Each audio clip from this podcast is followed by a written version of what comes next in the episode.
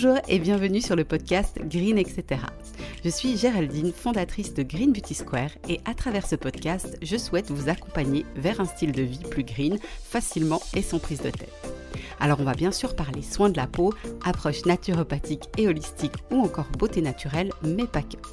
Je vous souhaite une très bonne écoute et on se retrouve tout de suite pour l'épisode du jour. Bonjour à tous, j'espère que vous allez bien et je suis contente de vous retrouver pour ce nouvel épisode dans lequel on va parler de l'importance et de l'impact de la vitamine D. Pour la petite histoire, j'ai fait en fin d'année dernière un bilan de santé qui a révélé, comme pour la grande majorité des gens, surtout durant les saisons froides, un taux de vitamine D trop bas. J'ai donc décidé de m'intéresser plus en détail à cette vitamine qu'on peut d'ailleurs classer dans la famille des hormones et j'ai vraiment été surprise par tout ce que j'ai appris. Le but de cet épisode, c'est donc de vous partager tout ça et de vous inviter à prendre soin de votre taux de vitamine D si les symptômes de carence vous parlent. Alors commençons par le début, c'est quoi la vitamine D? Par rapport à son fonctionnement, la vitamine D est en réalité plutôt une préhormone qui circule via le sang pour activer ou désactiver certains mécanismes cellulaires. Pour rester simple, je vais y référer comme vitamine durant cet épisode. La vitamine D, c'est une vitamine qui est liposoluble, ce qui signifie qu'elle se dissout dans les graisses et elle est synthétisée par l'organisme de deux manières, soit à partir de l'alimentation ou alors à partir des rayons UVB du soleil. La part de l'alimentation est par contre plutôt faible puisqu'elle représente environ 10 à 20% alors que la part provenant de la peau via les rayons du soleil représente elle autour de 80 à 90% En réalité, il y a deux formes de vitamine D, la D2 et la D3. La D2 est d'origine végétale et on en trouve en petite quantité dans les champignons, les céréales ou encore les avocats. La D3, elle, elle peut être absorbée par l'intestin via l'alimentation ou par la peau via les rayons du soleil. Dans l'alimentation, c'est essentiellement des produits d'origine animale qui permettent un apport. Je vais vous citer quelques exemples, mais vous trouverez des listes plus complètes sur Internet. Les deux aliments les plus riches sont le foie de morue et l'huile de foie de morue. On retrouve aussi de la vitamine D3 dans les poissons gras et semi-gras comme le hareng, les sardines, le maquereau, la truite ou encore les perches. Le jaune d'œuf, c'est aussi une source intéressante de vitamine D3, tout comme les produits laitiers que je vous recommande de consommer avec modération si vous souffrez de problèmes de peau pour éviter de faire flamber l'inflammation. Privilégiez toujours des produits de haute qualité, si possible labellisés bio, et pour le fromage, des produits élaborés à base de lait cru. Maintenant qu'on en sait un petit peu plus sur cette vitamine, je vous propose de vous parler de ce qu'elle apporte au corps. On connaît surtout la vitamine D pour son rôle essentiel dans la minéralisation osseuse par la fixation de minéraux comme le calcium et le phosphore.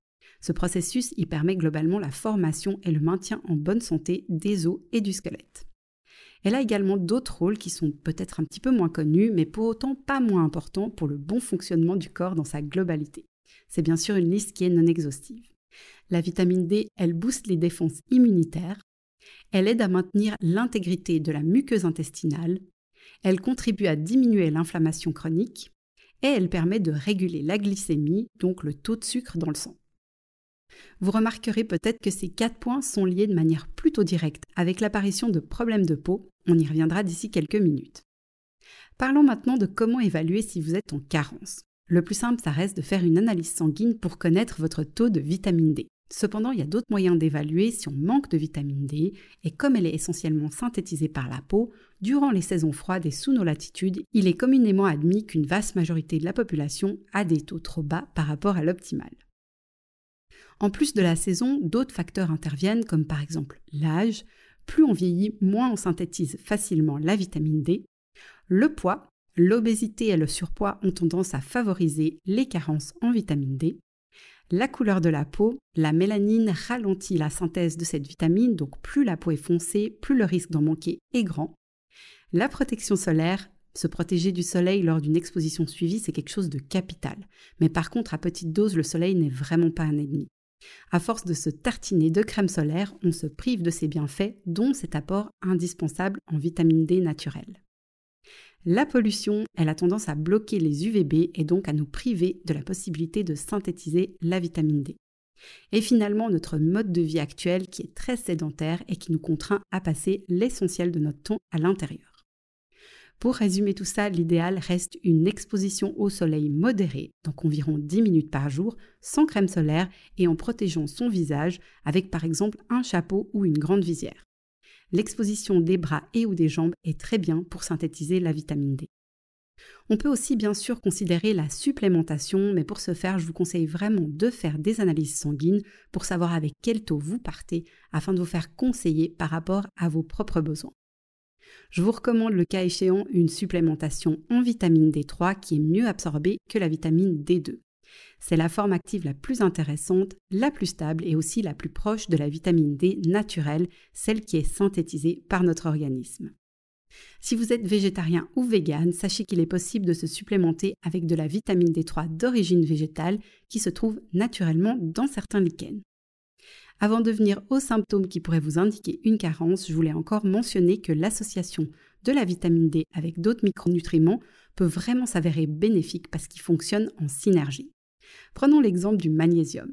La vitamine D favorise l'absorption du magnésium au niveau intestinal et de son côté, le magnésium est indispensable pour l'activation de la vitamine D, étant donné que les enzymes qui la métabolisent ont besoin de magnésium pour fonctionner. Pour résumer, un taux trop faible de magnésium a un impact direct sur la synthèse de la vitamine D, ce qui peut entraîner une baisse de son taux. Parmi les autres cofacteurs de la vitamine D, on peut citer la vitamine K2, le zinc, le calcium, le phosphore, la vitamine A ou encore le bore. Alors comment est-ce que vous pouvez évaluer sans analyse sanguine si vous manquez de vitamine D? Je vous partage une liste de symptômes qui sont courants, mais encore une fois, la liste n'est pas exhaustive. On retrouve de la fatigue chronique et ou une sensation d'épuisement, des douleurs musculaires ou osseuses, un moral en berne, une chute anormale des cheveux, le fait de tomber souvent malade et bien sûr des problèmes de peau. Pour terminer, parlons donc de l'impact d'un manque de vitamine D sur la peau. On a vu que cette vitamine a une influence sur le système immunitaire, le microbiote intestinal, l'inflammation ou encore la glycémie. Eh bien, tous ces facteurs peuvent être à la source ou tout du moins contribuer à amplifier les problèmes de peau, que ce soit l'acné, la rosacée, l'eczéma, le vitiligo ou encore une peau anormalement sèche. La vitamine D, elle agit aussi sur le fonctionnement global de la peau pour renforcer la barrière cutanée, stimuler le renouvellement cellulaire, favoriser le processus de cicatrisation ou encore lutter contre les signes de l'âge et maintenir une bonne élasticité de la peau. Bref, vous l'aurez compris, si vous avez l'impression que votre peau n'en fait qu'à sa tête et que vous n'arrivez pas à savoir pourquoi vous avez des problèmes cutanés, ça vaut la peine de faire tester votre taux de vitamine D et le cas échéant de mettre en place un plan d'action pour booster votre apport. J'ai été assez surprise de découvrir tout ça parce que je trouve que c'est pas une vitamine dont on parle beaucoup. Pourtant, quand on la regarde de plus près et qu'on voit le large spectre sur lequel elle a une influence, je pense que c'est important et utile de partager ces informations. Voilà, c'en est tout pour aujourd'hui. J'espère vraiment que ce podcast vous aura apporté un éclairage utile. Comme toujours, vous pouvez vous aussi contribuer à Spread the Green en partageant cet épisode autour de vous et je reste avec plaisir à votre disposition si vous avez des questions. Je vous dis à très bientôt pour un nouvel épisode et d'ici là, prenez soin de vous.